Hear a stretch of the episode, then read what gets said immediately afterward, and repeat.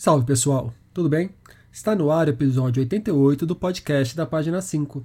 Aqui Rodrigo Casarim. Página 5 é também a coluna de livros que edito no portal UOL.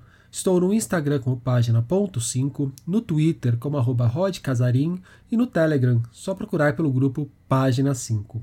Antes de qualquer coisa, um aviso. Vou tirar uns dias para descansar nas próximas semanas. A coluna seguirá normalmente, mas darei uma pausa aqui no podcast. Portanto, não estranhem quando nas próximas sextas um novo episódio não pingar nos aplicativos que vocês usam. Prometo voltar no começo de agosto. Dado o recado, em 2014 a Globo Livros publicou uma releitura em HQ de Grande Sertão Veredas. Quem levou o clássico de Guimarães Rosa para os quadrinhos foi a dupla Eloar Guazelli Filho, responsável pelo roteiro, e Rodrigo Rosa, que cuidou da arte. O trabalho rendeu à dupla o HQ Mix de melhor adaptação. A transposição de um dos romances mais importantes da literatura brasileira para uma outra linguagem volta agora às livrarias pela Quadrinhos na CIA. Foi uma boa deixa para convidar o Guazelli para o papo que vocês ouvirão a seguir. Aproximar esses dois universos é parte importante da carreira do quadrinista. Em seu currículo constam trabalhos baseados em obras de gigantes como Mário de Andrade, Fernando Pessoa e Graciliano Ramos. Esse foi um dos assuntos da conversa, claro.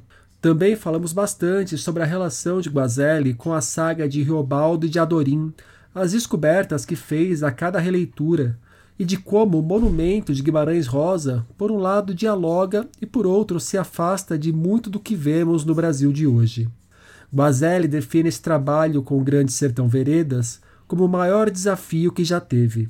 Na entrevista também falamos sobre vinho, mangá, a autonomia dos quadrinhos enquanto arte e de como os quadrinistas têm sido, novamente, fundamentais na luta pela democracia. Eloar Guazelli, obrigado pela presença aqui no podcast da página 5. Eloar, Grande Sertão Veredo, Veredas, romance gráfico, roteiro seu, arte de Rodrigo Rosa. Saiu ali na metade da década passada e agora volta às livrarias pela Quadrinhos na CIA. É, é um livro que traçou uma trajetória importante ali quando ele foi lançado e que agora ganha uma nova uma segunda onda no mercado. Como que foi levar esse clássico para os quadrinhos, Eloy? Bom, é, eu vou dizer o que eu digo sempre, mas é sempre bom repetir. É uma grande honra e uma grande responsabilidade. A responsabilidade do mesmo tamanho, talvez até maior do que. Porque o peso da obra, eu, eu tive a sorte de, né, de transcrever. Eu, eu, gosto da palavra adaptação, mas ela às vezes parece que você é um, um, um device, né? essas palavras gringas, né? que você é um aparelho, né? Mas, na verdade, transcrevi, fiz. Excelente, porque que a minha, uma, minha próxima pergunta já seria: você define isso aqui como uma adaptação, uma versão, uma releitura, uma livre interpretação? É difícil, porque, por exemplo, quando, quando a gente fala do Grande Chefão, o filme, né, ninguém fica falando da adaptação, né, versão, é uma coisa assim. Eu não tenho nada contra. Saiu uma matéria maravilhosa, uma das melhores coisas que saiu a meu respeito. Foi como adaptador, né, uma matéria que saiu há um tempo atrás. Mas eu fico, eu fico pensando, porque, na verdade, essa, essa versão, né? mas vamos trazer primeiro para o primeiro momento. Eu tive a sorte de, de, de, de, poder lidar com essas, com essas linguagens, né? fazer essa migração de linguagens, vamos lá, né? porque é, quando você tem, por exemplo, eu uh, tem gente que acha, eu não, não, e não precisa ser assim, né? que ah, o Poderoso Chefão é melhor o filme do que o livro. Eu acho que o mundo não é um concurso muitas vezes, realmente, uma transcrição para outra linguagem é, supera ou, ou, ganha impotência e tal, mas isso fica ao gosto do freguês, vamos dizer, ao gosto do, do, do público. Me interessa saber o que, que você pode trazer de novo. Então, o Grande Sertão ele foi um grande desafio, onde eu me senti muito parecido com os personagens do Grande Sertão, que é a tentação do demo, né? Esse personagem central do livro, que é a tentação, que ele chama de diabo, que ele dá um milhão de nomes, mas que ele tem uma. É um livro filosófico também, né? É como Moby Dick, né? Que erroneamente se pensa que é um livro que eu acho maravilhoso, uma, uma aventura infantil, mas é um livro filosófico, tem um peso é, essa, é, é, é, esse dilema moral, esse dilema que os personagens, as, as, personagens do Grande Sertão têm, eu tive primeiro, aceito ou não aceito? Né? Precisava pagar contas, até depois fazer uma ressalva, meu contrato foi muito ruim original, eu não vou uh, uh, trazer coisa, eu, eu, preciso repaginar isso, não, não foi. É, e isso é uma coisa que tem que ser discutida no futuro, a questão do, do, do, dos direitos. Né? Mas eu aceitei o desafio, porque é o desafio, aí é que eu, eu demo, né? a tentação do desafio. Porque o medo de levar porrada é muito grande, e a responsabilidade como artista mesmo. Eu, como artista, se algum dia alguém fizer uma porcaria em cima do meu trabalho, eu vou ficar chateado. É um desafio que se aceita de bate pronto e no dia seguinte você acorda e fala: pô, olha onde eu me meti, ou você primeiro pensa, olha onde estão querendo me meter e depois aceita? Todos os dias eu pergunto, olha onde eu me meti. Mas é tão fascinante o livro, e eu vou dizer uma coisa a respeito do Grande Sertão, que eu reli para fazer o trabalho, é uma outra leitura, né? Lendo, sublinhando. Aliás, recomendo, sublinhe livro. Eu, eu não sei que escritor falou sublinhe, com autorização, se for seu. É lindo sublinhar livro. O que, que muda de uma leitura para outra? Ah, mudou. As leituras de tempo em tempo, a idade. Tem livros que sobrevivem à idade, à sua experiência, né? Então, eu tenho o livro, o Caput, que depois eu adaptei. E que, aliás, eu ganhei o Jabuti, em primeiro lugar, com o Caput, e em segundo lugar, junto com o Rodrigo, grande amigo, depois falando, grande artista, o Sertão Veredas. O Caput eu li em todas as idades. Então, ler em idades diferentes, tem livros que você tem medo de reler, né? Porque talvez eles não parem mais em pé, o que não tira o encanto lá atrás.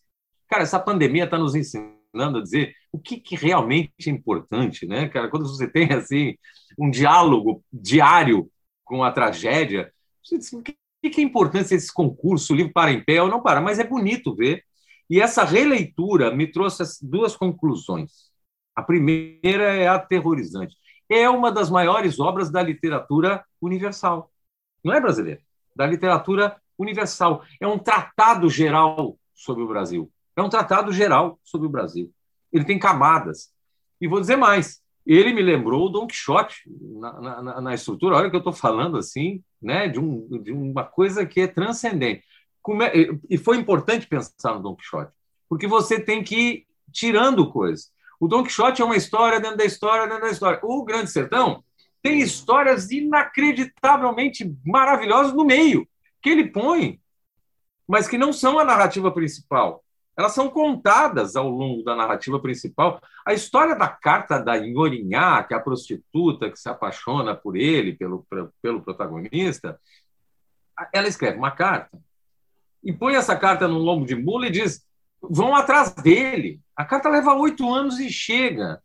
Isso é genial. Isso é rigorosamente genial. Então, além das questões da genialidade do, do livro. Agora, tem uma outra questão que me apareceu forte. Você tem que se permitir entrar. Se você é um urbanoide, eu não estou sendo nada contra, estou dizendo assim, mas é uma pessoa fechada no universo urbano, diz, gente, eu não quero saber disso, você não vai entrar. Agora, se você se permite entrar, é uma experiência inacreditável. Inacreditável. E você tem que estar disposto a se, a, se permitir entrar e ter paciência para entender qual que é o tom daquilo, né? Como que a banda toca. Exato. Mas aí tem uma outra questão, que é, no meu caso, rapidamente você esquece a linguagem, é como você sentar aqui com um peão, um capial, esses nomes que a gente dá para as pessoas que vem desse universo, eh, não é um juízo de valores, é um universo que eu chamo ecológico, são pessoas que têm uma ligação com a natureza brutal, mas é um outro mundo. E que é outra linguagem, né? Olha, se você se permite, daqui a pouco você se esquece, porque a história que o cara está contando, no começo você trunca. Eu, a, a, menor das dificuldades que eu tive foi com a linguagem, que é um trabalho bárbaro. Bárbaro. Mas lá pelas tantas, o envolvimento é tão grande, é de uma oralidade, tem uma coisa da tradição oral, então, assim, o peso da responsabilidade era todo dia. E aí, o que, que eu me propus? O que, que eu me propus? Eu disse, eu vou ter que cortar coisas. Evidentemente, uma adaptação. Eu trabalho com cinema há 30 anos. Mais de 30, 35, a gente vai ficando, né? Vai.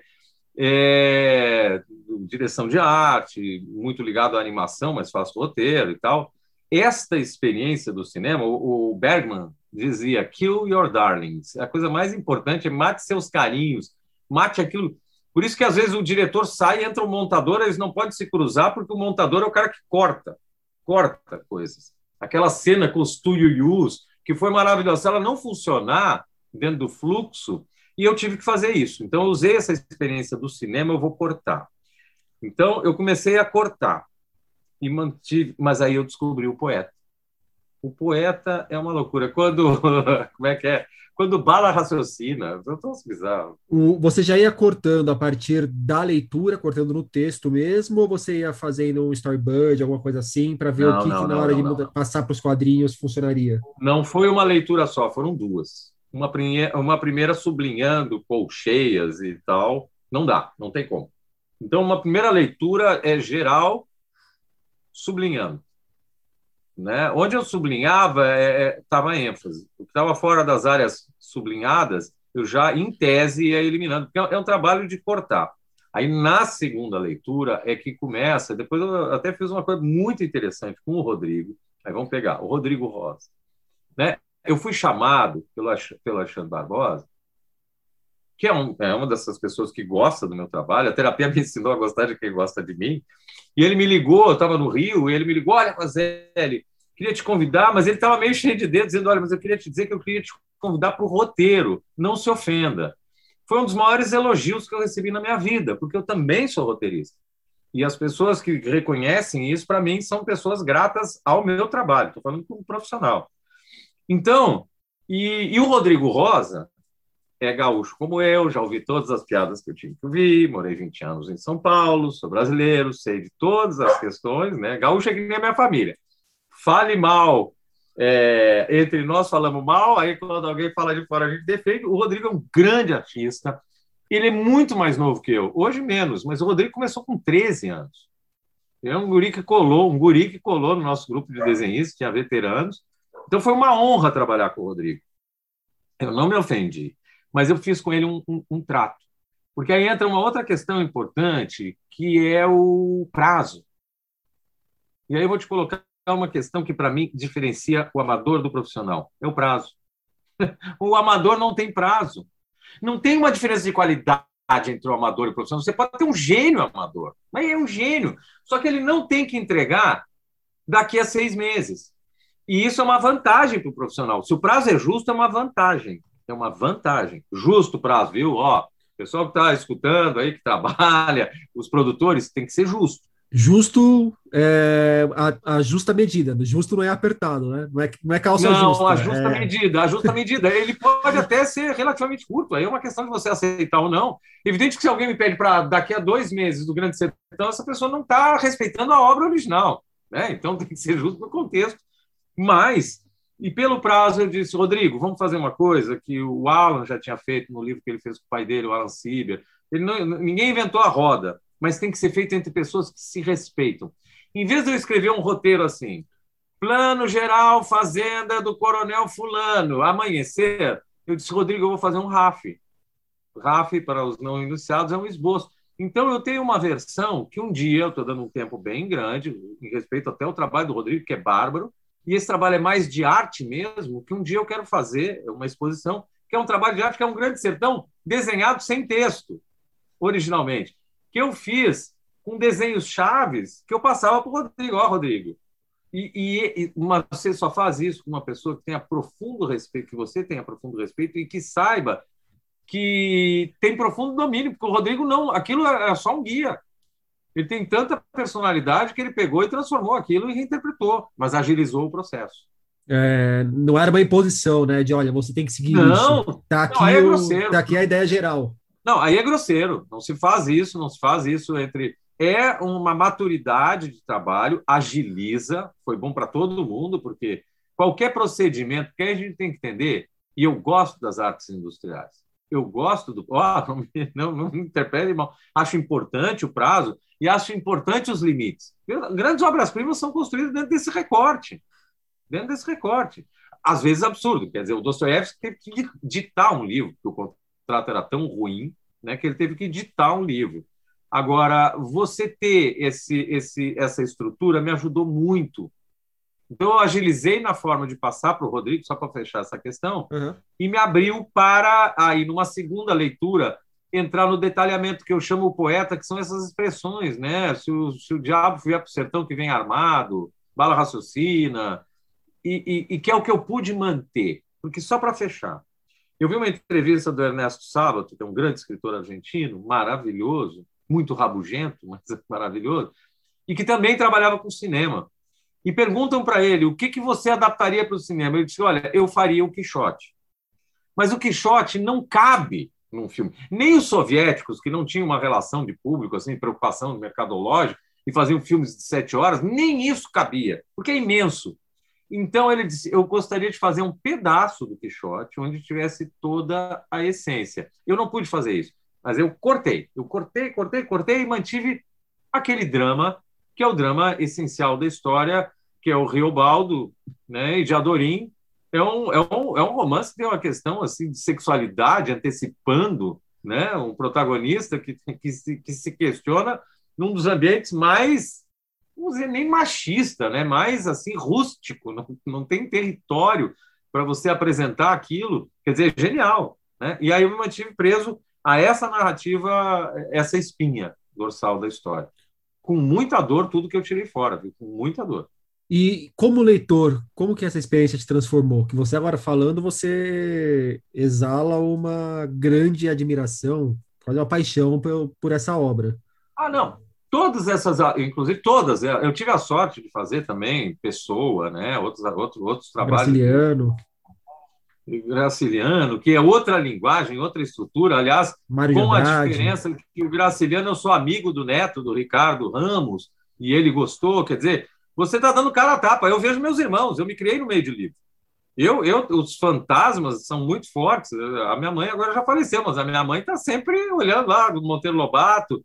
Então, assim, é que está por trás, e eu vou dizer uma coisa que é importante e me dói um pouco ver, é que nós, como país, temos uma geração é, muito educada tecnicamente, mas tem muita gente, às vezes, que ilustra livro sem ler livro.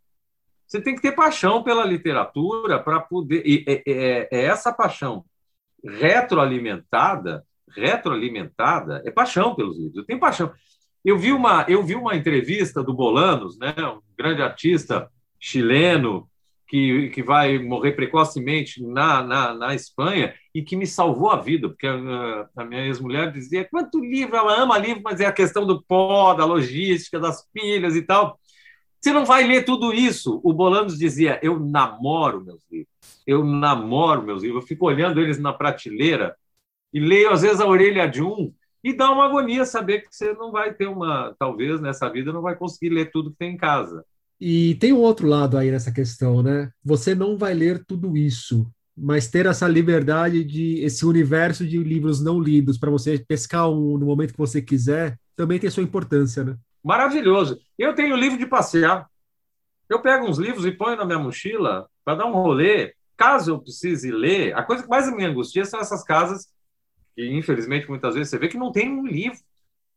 Não tem um livro. Então, assim, mas o, foi transformador o Grande Sertão, só para fixar nele, vamos resumir, foi reafirmar algo que é óbvio, mas reafirmar algo que é óbvio, que é a grandeza, mas é uma grandeza transcendente, que ultrapassa só a questão do gosto pessoal, e onde você tem ali a, a, a, uma coisa que foi chave nesse trabalho é o seguinte: o que, que um, pessoa que adapta ou que faz a transcrição ela, em muitos casos, ou ela tem liberdade total, que é um projeto autoral, e depende muito de quem, das famílias, dos herdeiros, mas vamos lá. Ou você mexe, vira de cabeça para baixo, que eu acho maravilhoso, ou, no caso aqui, a gente tinha com condição respeitar o texto original. Eu poderia cortar, eu não poderia alterar nada.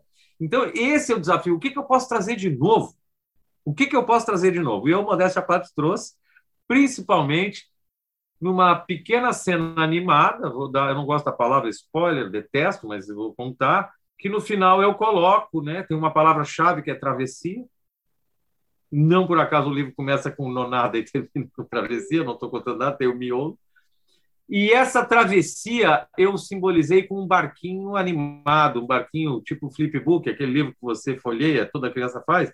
Então eu botei a última cena quando aparece a palavra travessia, eu botei um barquinho, que é o momento chave do encontro do protagonista com a Diadorim, quando eles têm lá, são crianças, e pedi, Rodrigo, aqui, muitas raras vezes eu disse para o Rodrigo algo que eu precisava mesmo, que é isso tem que ser exatamente como eu quero, que é uma página em que matam um personagem que eu botei a figura estourada no meio, é, só a cara gritando, mataram fulano, que eu não vou contar, e esse travessia. Então, isso trouxe algo de novo, sem tirar um milímetro. Eu tenho muito orgulho, porque foi um aprendizado maravilhoso, ou seja, você traz algo obedecendo a um, a um limite que tinha colocado.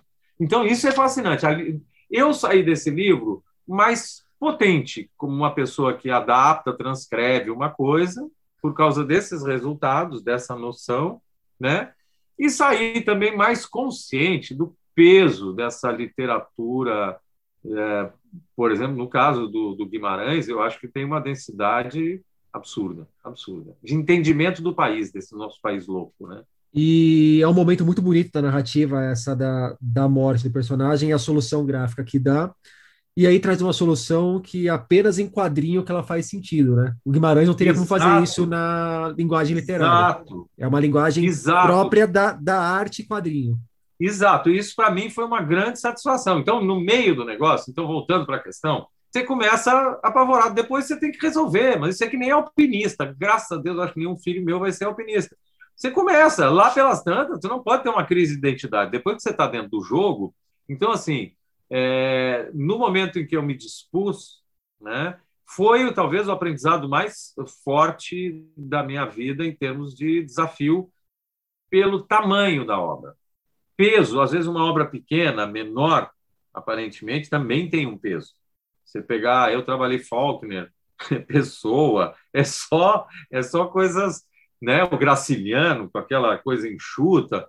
Então, assim, é, cada um desses vai te trazer o, o ai meu Deus, eu adorava ver o Jorge Amado, como é o Jorge Amado via a novela do Bem Amado, o Bem Amado não saiu, mas eu fiz o Pagador de Promessas, né? Então assim, são o Dias Gomes, quer dizer, você está encontrando aquelas pessoas que marcaram a sua, sua vida, né? Então, é, mas é um divisor de águas no sentido pelo peso da obra, pela densidade da obra. Eu só comparo, assim, em termos de peso, né, das coisas que eu li. Eu li Joyce, eu li, eu li Moby Dick. Eu recomendo Moby Dick para tirar a ideia de que Moby Dick é um tratado filosófico é, profundo sobre nós, seres humanos. É um tratado sobre a pesca da baleia também, uhum. também né? E é um livro que tem muitas camadas, assim. Um, um, livro, um grande livro nunca é uma coisa só, aliás, né? Não, mas alguns desses caras, eles, eles trouxeram, por exemplo, esses autores como é, você pega o Melville, o Conrad, que foram também marinheiros e tal, eles enganam, porque aparentemente eles ficam na camada da aventura, né? Ah, é o barco, é não sei o quê. Ah, ah, é, é, o lado da aventura se impõe muito forte, mas ele, é, é o, o, Conrad tem densidade de Dostoiévski. Eu não estou brincando, assim, tem que são para mim Dostoiévski é assim supremo, mas tem, né? Mas ao mesmo tempo o cara é um marinheiro que está enfrentando a tempestade, que está ali e tal. Então às vezes leva a um engano. Então esse aprendizado, eu eu acho assim que a gente fica pensando o Brasil, até o próprio Brasil urbano na, na matriz dele, tanta inclusive tanta dureza, está lá atrás nessa matriz que está no Grande Sertão. O quanto que você acha que o Grande Sertão nos ajuda a entender esse Brasil que a gente tem hoje? Esse caos, caos. que a gente tem. Ele entende pelo, pelo lado da violência, pelo lado da brutalidade, mas a gente tem que ter um certo cuidado, porque dentro daquela brutalidade, que eu chamo de brutalidade ecológica, eu sou gaúcho, então usei como referência estranhamente, porque é uma coisa, é uma narrativa que se passa em Minas, amo Minas. E Minas são vários cantos, né? Então, tem a Minas para Bahia, mas principalmente Minas com relação à Bahia e Goiás. Mas eu me inspirei no gaúcho, não no gaúcho, assim, na minha memória, porque o gaúcho foi criado uma caricatura. O meu pai era gaúcho de verdade. Esse sujeito que você vê na churrascaria, ele é tão gaúcho quanto o francês de boina pintando embaixo de uma ponte. O gaúcho tem aquela mesma relação com a natureza densa, pesada, porque está ligado, maravilhosa, ele faz parte da paisagem. Pronto. Aqueles caras todos fazem parte da paisagem. Eles são a pedra, são a montanha e são duros, porque a natureza é dura. É o a natureza natural, né? mata. A gente vai. Eu tenho gato, amo gato, mas a coisa mais é, é asquerosa que a gente faz para um gato é dar comida para um gato. O gato é um caçador perfeito. Nós estamos interferindo na natureza, eu não vou deixar de dar comida para ele. Daqui a pouco vai miar, eu vou dar. Mas entendeu? A natureza, a natureza mata. A minha filha, que nasceu e, e teve pneumonia com 10 dias de vida, ainda bem que foi salva. Fomos contra a natureza, porque pela natureza o filhote ali vai, morre. A natureza é dura, a gente não pode ter essa ideia, e é maravilhosa, e nós temos que superá-la. Essa relação com a natureza, ela está presente ainda na nossa alma e tal, e essa brutalidade, tá, mas há uma diferença aqueles sujeitos capazes de grandes brutalidades, eles têm uma ética interna rigorosa e que não é fantasiada. Então, eles, eles são absolutamente cruéis quando eles têm uma noção, eles não têm essa brutalidade cínica, que é cínica. Essa brutalidade pós-moderna, urbana, mafiosa, ela é cínica, ela é cínica, não para em pé, não tem um código interno de um sujeito que é capaz de morrer para provar alguma coisa. Porque a, a, grande diferença é que os bandidos que nós temos hoje, bandidos sociais, sociais, não estou dizendo. Às vezes no presídio tem essa ética, viu? Mas os bandidos sociais, essa crueldade, essa brutalidade, não tem ética, porque eles querem se safar. Olha, aqueles caras brutos, se o cara se dá conta que ele errou, ele ou se entrega ou ele se mata. É uma brutalidade né? que não é então, corrompida.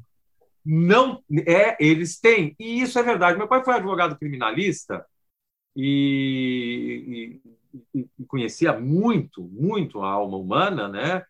E ele dizia, é uma coisa que me lembrou e me marcou, é uma expressão gaúcha que não tem conotação sexual, uma conotação assim: fulano é uma moça no trato.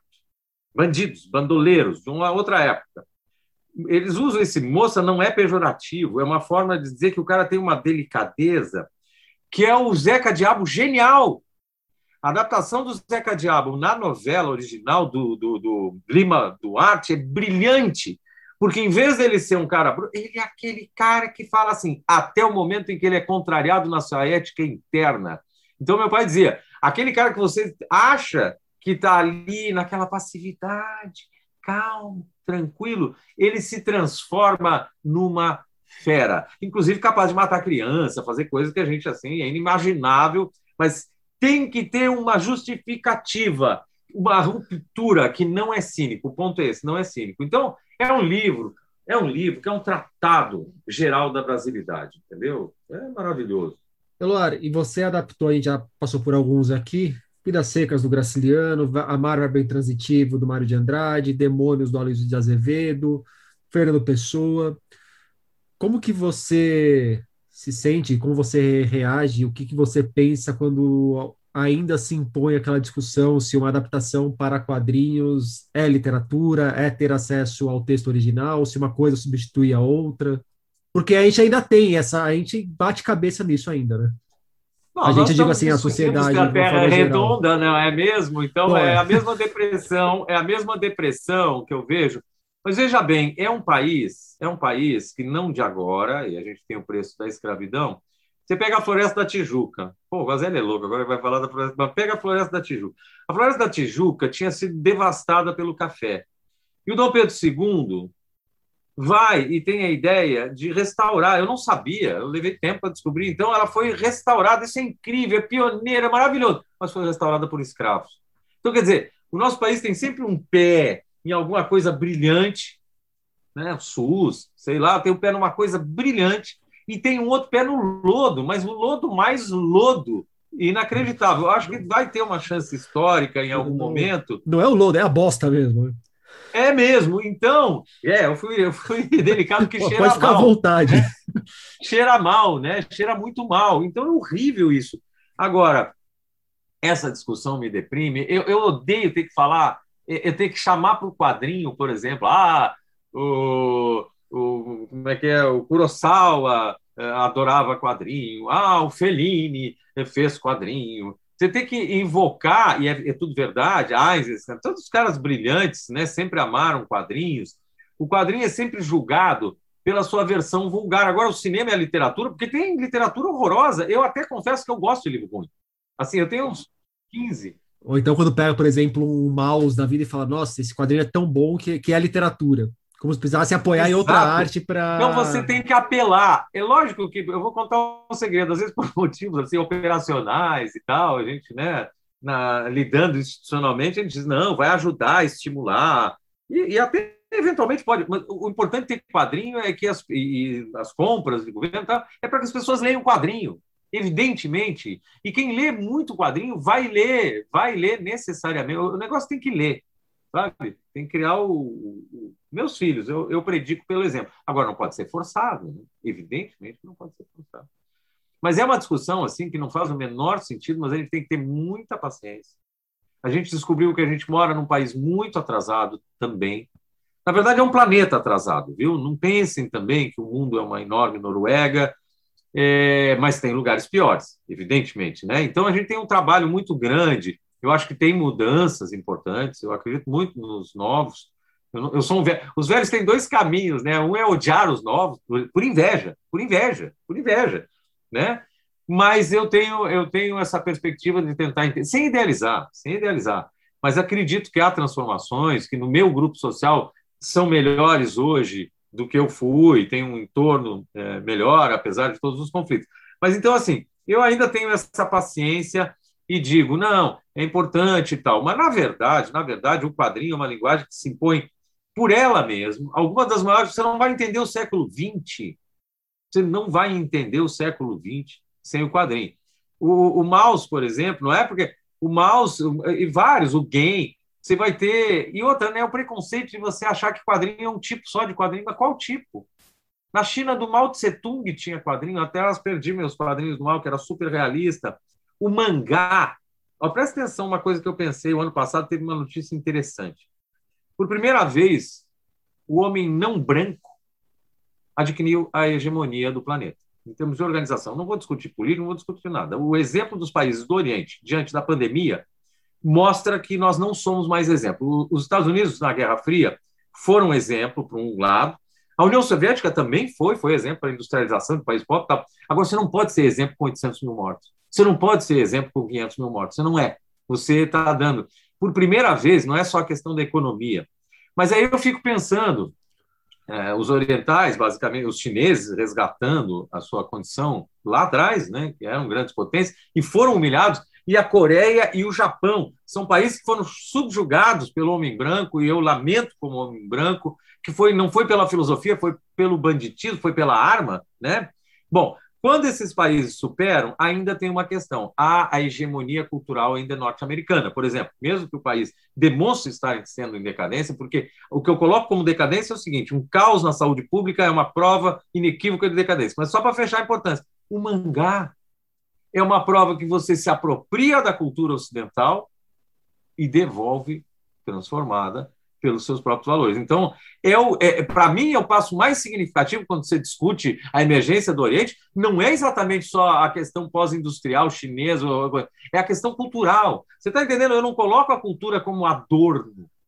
A cultura é um eixo econômico, econômico. É por isso que eu digo, a gente fica deprimido, porque a gente tem que justificar coisas que são uma discussão atrasada. Não tenho que dizer, além de ser um êxtase, um orgasmo a cultura, ela é também um eixo econômico. Uma economia do futuro passa pela cultura, pronto. E uma coisa não anula a outra, né? Claro. Então, assim, nesta operação, o quadrinho tem um papel chave. O anime e o mangá são a maior vitória japonesa e oriental, porque é uma vitória cultural. Eu não sei nem que é bom ou ruim, eu aprendi a gostar, porque eu, eu via muito mangá ruim, julguei mal. Eu, quando era guri, tomei um porre de vinho vagabundo e dizia, não, o vinho é ruim, porque eu julguei pelo então perdi de tomar numa casa de italianos, vinhos excelentes. Eu, não, pai, eu não quero vinho, tinha 18 anos, não quero vinho, porque vinho é ruim. A mesma coisa com mangá, depois eu fui descobrir coisas maravilhosas. Mas não vou entrar no mérito, ah, se invadiu culturalmente, meus filhos, mas não importa, eles fizeram uma operação cultural. Eles estão devolvendo. Né? Ô, Eloar, eu tive a mesma trajetória tanto com mangá quanto pro vinho. É, o vinho eu só fui começar a tomar no, perto dos 30 e o mangá, os primeiros que eu li, eu acho que se aproximavam muito do que eu da ideia de do que seria a HQ de super-herói, que eu não curto, e também falava Isso. que não gostava de mangá, e depois comecei a descobrir umas coisas maravilhosas. Hoje não, leio e alguns eu acho bom, outros não acho bom, como qualquer não. outra possibilidade forma. Mas né? eu tenho o livro aquele do, do, do, inglês aqui, maravilhoso, que é sobre mangá, e é realmente assim, os caras têm um pé. E o vinho, é que o vinho ruim, ele é muito ruim e ele deixa sequelas. Eu ainda devo ter átomos perturbados aqui dentro que, que justificaram a conclusão, que é uma conclusão ruim.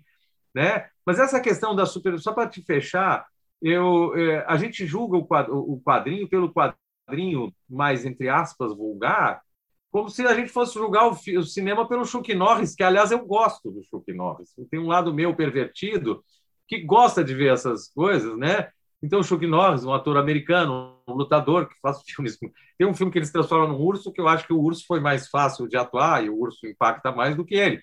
Mas eu gosto. Agora, eu não gosto quando se julga o quadrinho, se associa o quadrinho a esse, a esse caráter, vamos dizer, vulgar, é, né, mercantilista. Bom, todas as áreas, todas, inclusive a nossa sacrossanta literatura, tem grandes porcarias. Eu não posso julgar ela a partir disso. Isso que me deixa triste mesmo. Lóia, para a gente fechar o nosso papo, é, trazendo agora para o presente, para os nossos dias mesmo, eu vejo os quadrinhos, principalmente na, na forma de charge e tirinhas, como talvez a arte mais combativa no embate político que a gente está tendo. Não sei se você concorda com isso ou não, mas eu queria ouvir de você como que você tem visto a atuação de quadrinistas com relação à luta pela democracia, a luta contra o fascismo, em críticas a, ao governo Bolsonaro. E por que que o quadrinho que é a ponta de lança, não outras artes? O quadrinho e os quadrinistas são grandes injustiçados, porque estas liberdades que estão sendo ameaçadas, estão sendo ameaçadas, é, elas foram conquistadas pelos quadrinhos. Eu tenho a sorte de ser amigo do. Eu sou gaúcho, de uma cena bem legal, que é uma cena que dialogava com, com o quadrinho argentino, que é um quadrinho maravilhoso, de linha de frente. O quadrinho sempre, no Brasil, está mal reconhecido, porque o que a gente tem de rua com o nome de assassino, o que a gente tem de avenida com o nome de pessoas imprestáveis, não todas, e não tem, e eu não estou dizendo que os quadrinhos reivindiquem, mas mereciam mais respeito, porque os quadrinistas fizeram a luta contra a ditadura lá atrás, mas mais do que isso, aquele grupo que são meus amigos queridos, é, Laerte e Angeli, em particular, eu não vou falar no Glauco, porque eu não conheci, mas sou amigo dos dois outros.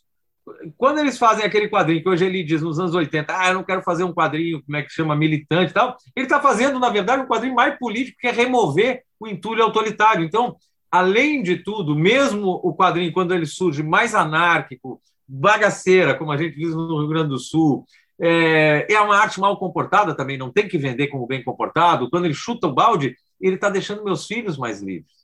Esta ameaça à liberdade dos meus filhos, não é a minha, a minha não é só a minha, mas a dos meus filhos, que me angustia, e não vai rolar. Eu não gosto do não passarão, porque lá eles passaram, mas não vai rolar historicamente, porque eu tenho medo é do estrago, o estrago, né? O estrago. Mas é, esta dívida que se tem com os quadrinistas é enorme.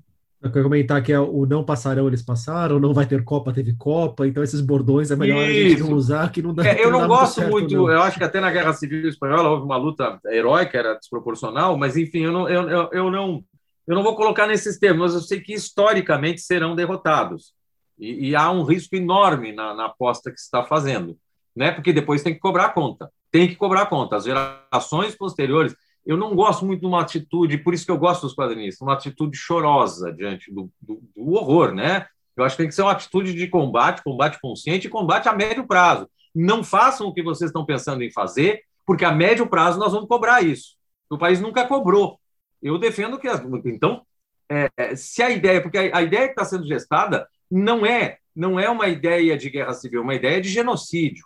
Então, a, só que genocídio tem limite, né? Existe um momento em que passa. Mas os quadrinistas especificamente foram e evidentemente que são extremamente corajosos, estão na linha de frente, sempre estiveram. Então fica o registro aqui de como nós, nós não eu, caras, né, caras pálidas, nós como sociedade somos extremamente injustos, ingratos com essas pessoas, que hoje, quando você está dizendo alguma coisa que você não está com medo de dizer, se hoje você tem uma relação mais leve, inclusive no plano íntimo, você deve essas pessoas, que elas não estão cobrando, elas não, elas não botam uma tarifa, mas você deve respeito a esses quadrinistas. Então, o que me irrita mais é essa visão assim superior, ou de colocar o país deveria se curvar. E mais uma coisa, num país com uma autoestima tão baixa, os quadrinistas, eu trabalho com animação, são pessoas que dão orgulho. Nós, nós temos aqui assim um dos maiores times de humoristas, desenhistas, criadores gráficos. E estamos aqui sempre recomeçando, reinventando o pessoal que cria os eventos, a HQ Mix, não sei o quê. Está sempre, parece que está fazendo o primeiro. Esse pessoal todo tem um lugar no céu, mas a gente quer o paraíso aqui, né? Então, claro que sim, estão na linha de frente. E essa geração nova é incrível. É incrível. Tem meninas, né? Meninas, que eu acho maravilhoso, que era um universo muito masculino. Eu, eu, eu, eu, tinha uma época que eu enchi o saco também, eu sou crítico, né? Não aguento mais o herói solitário chutando lata de cerveja, cigarro no canto da boca. E isso nos anos 80 era muito forte, né? Faz parte.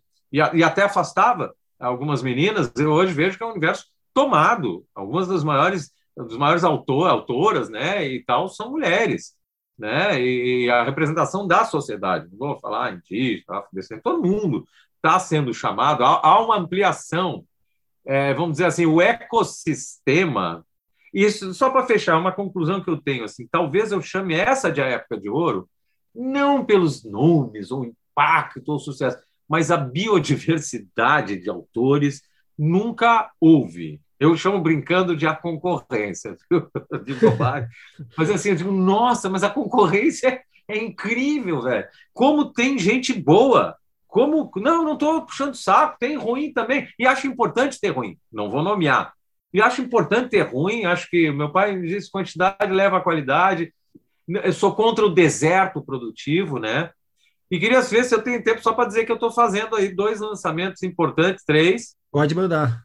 Que, que, é o Porto Alegre, que eu fiz pela Faria e Silva, que é tá aí, tá no mercado, que é autobiográfico, não gosto dessa expressão. É a história do funeral da minha mãe, né, da cerimônia das cinzas, é um road comic que termina no litoral gaúcho, né, que chama Porto Alegre Casa Azul. Casa Azul é onde eu estou agora, né? Estou é, fazendo com a Fernanda Veríssimo, neta do Érico, ao peso, filha do Luiz Fernando, e uma pessoa incrível, genial, que pesquisou as missões. A, a, o Brasil era proibido de ter livro pela colonização portuguesa e lá tinha livro. Estou fazendo a batalha, que é uma batalha, estou fazendo para a companhia, que é uma batalha em que os índios e os jesuítas derrotam 2 mil bandeirantes. 700 bandeirantes, mais 1.300 índios que estavam com ele. E foi uma rara vitória esmagadora vitória que mudou a, a história brasileira porque permitiu as missões, chama-se A Batalha, e pela Dark Side, que é uma grande editora que trabalha com temas de, de, de, terror, mistério, tem um modelo interessante. Uma história que se passa em Santa Catarina, que é um lugar que eu tenho casa, é, no final do século XIX, uma história de terror chamada A Cartilagem. Então, eu estou muito feliz, assim, no meio desse horror todo. Que frase horrorosa, nojenta, mas assim, eu estou feliz individualmente. Agora, eu reitero, viu, o nosso compromisso é com a felicidade. O nosso compromisso é com a felicidade coletiva, uma prosperidade compartilhada, mas a gente tem que, tem que, por obrigação, até para honrar os mortos, eu tenho os meus, viu? não são da pandemia, tenho até várias pessoas queridas e tal, mas eu tenho pai e mãe morto. E eu sempre pensei que o melhor jeito de honrar, não, não é pai e mãe. Desculpa, o meu livro sobre a minha mãe lá é um livro sobre a morte, ele é bem humorado. Eu estou na minha segunda pandemia, gente. Não vou ter segunda ditadura, mas eu tenho a pandemia da AIDS, viu? É pandemia. Levou amigos, então, duas pandemias, haja saco numa vida. Então, eu tenho muitos mortos, queridos. E a melhor forma de honrar os mortos é viver e viver o melhor possível. Viver o melhor possível. E a melhor forma de honrar as pessoas que estão sendo desgraçadas e infelicitadas é lutar por elas e ser feliz dentro do possível. Não é esse escapismo, isso não é felicidade, isso é histeria. Né? Ser feliz é fazer um álbum aqui, ó, um álbum novo, ter tesão pelo trabalho. Né? Eu acho que isso é fundamental. Isso nós temos. Eloar Guazelli, muito obrigado pelo papo. Eu agradeço a oportunidade de né, trazer. Eu acho que a inteligência a, não tem como ela não vencer, mas o meu medo são os estragos no caminho. Então, qualquer exercício de inteligência, eu que te agradeço, assim, essa oportunidade, porque eu acho que o mais importante é falar para as pessoas: olha, vamos criar, não é enfeite, e todos aqueles que têm condição de criar, é a melhor ferramenta para atravessar esse desafio que a gente tem, que é um desafio. Não é só uma tragédia, é um desafio. Relembrando, Grande Sertão Veredas, romance gráfico, a releitura de Eloar Guazelli e Rodrigo Rosa para o clássico de João Guimarães Rosa, volta às livrarias pela Quadrinhos na CIA. Enquanto a pandemia não passa, eventos seguem dando um jeito de acontecer. Se em Pernambuco não teremos de novo o Festival de Inverno de Garanhuns, o FIG, então artistas se reuniram para fazer o Ocupa FIG, será uma série de lives com escritores que rolarão entre os dias 16 e 25 de julho no perfil de Instagram da editora Vacatussa. Deixarei o link, daí vocês também dão uma olhada em tudo o que irá rolar. Na mesa inicial, o papo será com a poeta Cida Pedrosa, grande vencedora do Jabuti do ano passado, e com quem conversei na edição 71 aqui do podcast. Já a Flipossos, que acontece em Poços de Caldas, cidade de Minas Gerais, terá novamente formato virtual. Acontecerá entre os dias 21 e 25 deste mês. Também deixarei o link da Flipossos para que vocês vejam as muitas atrações do evento. Elvis e Madonna, romance de Luiz Biagioni, acaba de ganhar uma edição comemorativa de 10 anos. Na história, uma lésbica que trabalha com entrega de pizza ajuda uma artista travesti. Com o passar do tempo, o que começa como uma amizade se transforma numa relação amorosa que deixa ambas confusas com a sua própria sexualidade. Além da nova edição impressa, Elvis e Madonna ganha agora uma versão em áudio dirigida por Lena Horne e narrada pela atriz Carol Marra. Ouçam o trecho. Madonna, eu vou operar. Hã? É, eu já decidi. Vou para São Paulo botar buceta. Era a India Queen, a melhor amiga de Madonna. Moraram juntas. Ela ensinou tudo para a amiga iniciante, que não sabia nem andar de salto alto. Há um tempo, Índia falava dessas duas ideias: ir para São Paulo e botar buceta, fazer a mudança, que era como todas chamavam. As duas ideias chocavam Madonna. Não queria ir para São Paulo, cidade horrível, cinza, alucinada. Muito menos botar periquita. Ué, adorava o pirulitinho. Como é que ia fazer com os clientes que gostavam de ser entubados? India Queen foi. Uma nunca mais ouviu falar da outra. Com ou sem buceta, as pessoas vêm e vão pelas nossas vidas. Pelo menos a maioria delas. Cada um. O amor é um pau no meu cu, vivia repetindo Madonna, antes a Dailton. A vida dele, ou melhor, dela, não tinha sido fácil. Não mesmo. Nasceu longe, perto do fim do mundo, no subúrbio brabo, ali em Marechal Hermes. Filho do meio de uma família com duas irmãs mais novas e dois irmãos mais velhos. Se pelo menos fosse o contrário, lamentava-se. Tinha que ajudar a mãe, doceira, cuidando das meninas, enquanto os irmãos caçoavam, brigavam, batiam, chamavam de menininha. Com dez anos, eu já era toda feminina, costumava contar. Para piorar, o pai era milico. Só não foi uma catástrofe total, porque antes que o garoto entrasse na adolescência e se descobrisse viado, o pai decidiu embarcar na onda do garimpo de Serra Pelada e se fudeu por lá. Para lá foi, lá morreu, lá enterraram, ninguém deu por falta. Com prefácio de Amara Moira e pós-fácio de Rafael Montes, a edição comemorativa de 10 anos de Elvis e Madonna, de Luiz Biagioni, chega aos leitores pela Bazar do Tempo. Já a versão em áudio do romance sai pela Storytel. Aureliano é conhecido no meio dos quadrinhos pelo trabalho que publica na página Oi Auri, que já rendeu a coletânea Mercúrio Cromo, lançada pela Lote 42. Em 2019, o também jornalista e escritor lançou de forma independente O Menino que Desaprendeu a Chorar. Nos anos seguintes, publicou pela Conrad uma série de zines. Agora, Aureliano retorna a um romance publicado em 2015.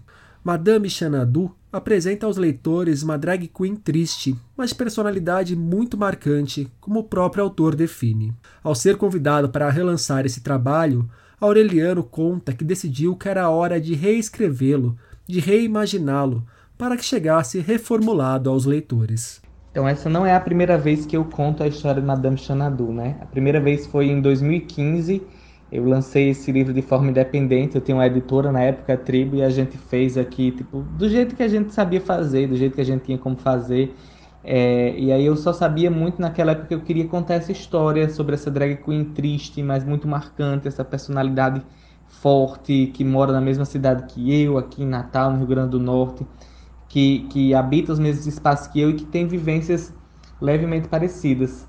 Mas aí, quando eu recebi o convite da editora nacional para fazer, para republicar esse livro, eu disse: tudo bem, a gente republica, mas eu quero reescrever muita coisa, eu quero redesenhar o livro inteiro, eu quero reimaginar, eu quero pensar em como que é que é essa obra agora em 2021, como o que é que funciona dela de antigamente, o que é que a gente pode mudar e nesse sentido a gente deu uma repaginada completa no livro, né? Eu digo muito que é a mesma história, mas é também uma história completamente diferente.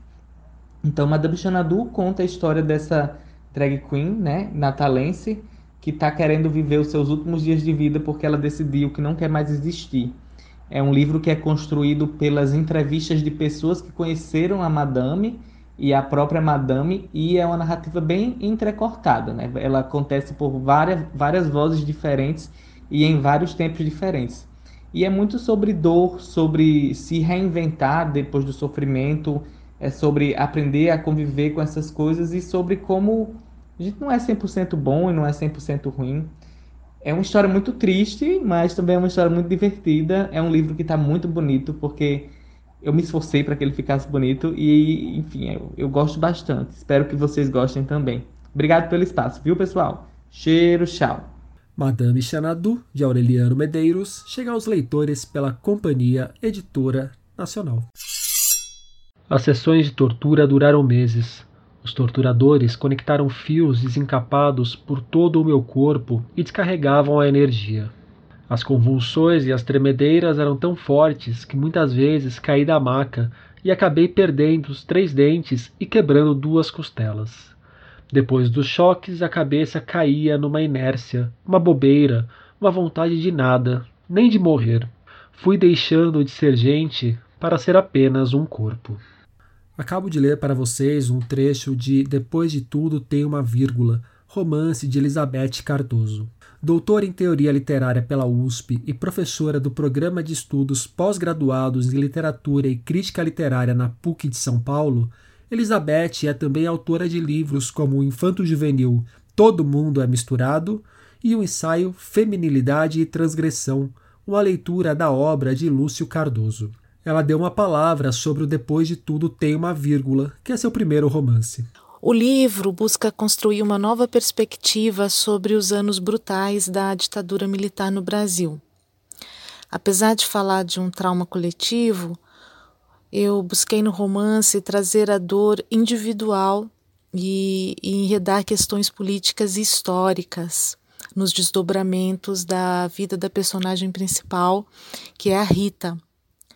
A Rita é ex-presa política, torturada, que não se adequa à sociedade democratizada dos anos 80 para cá e vive entrando e saindo de internações psiquiátricas. Tem fases morando na rua, outras fases morando com o irmão, que é um homem das letras, e morar com ele para ela é mais infernal que os, que os hospícios. Rita é extremamente irônica e cínica, o que faz o texto ser o tempo todo cortado por críticas ácidas à elite cultural e política do Brasil.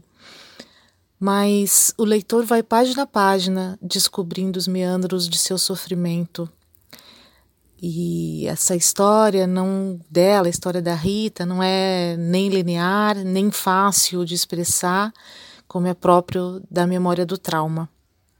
Foi por isso que eu optei pelo recurso do livro dentro do livro, a narrativa dentro da narrativa, como uma, um abismo de vozes. Este mote do livro dentro do livro me encanta. Eu gosto muito de dar ao leitor a sensação simultânea da verdade e da ficção, embaralhando os campos. E isso começa desde o projeto gráfico, que está todo pensado para fazer o livro ser lido na sua materialidade também. Uh, mas, mas, enfim, já na primeira página, o leitor vai encontrar a Rita vagando pelas ruas de São Paulo, catando bitucas, ela adora fumar, e as voltas com o irmão, que está lançando um romance me memorialístico, no qual ele conta a história de Rita. Mas enquanto Rita lê o livro do irmão, ela dá a sua versão dos fatos. E ainda há uma terceira versão que está sendo escrita por uma estudante que está pesquisando o período ditatorial e tem a Rita como fonte, digamos. Uh, nas páginas de Depois de Tudo tem uma vírgula, lemos essas versões sobre Rita e essas versões se complementam, se confundem, se negam numa tentativa de discutir as relações entre literatura, memória e história. E nos deixa, nos, nos, não nos deixa, né, nos impede de esquecer do horror da ditadura militar, que é revivida a cada lembrança, e nesse caso, a cada leitura. Eu convido a todos a, a leitura de Depois de Tudo Tem uma Vírgula e deixo aqui um forte abraço. Depois de tudo tem uma vírgula, de Elizabeth Cardoso, chega aos leitores pela Patuá. E nesses dias, na página 5, nós tivemos A Felicidade e a Força das Miudezas, segundo Franz Kafka. E Saramago em Golpe Milionário. Está difícil para a ficção. Por hoje é isso aí, pessoal. Indique o podcast para os amigos e para os inimigos. Um abraço, um beijo, um aperto de mão e até o mês que vem.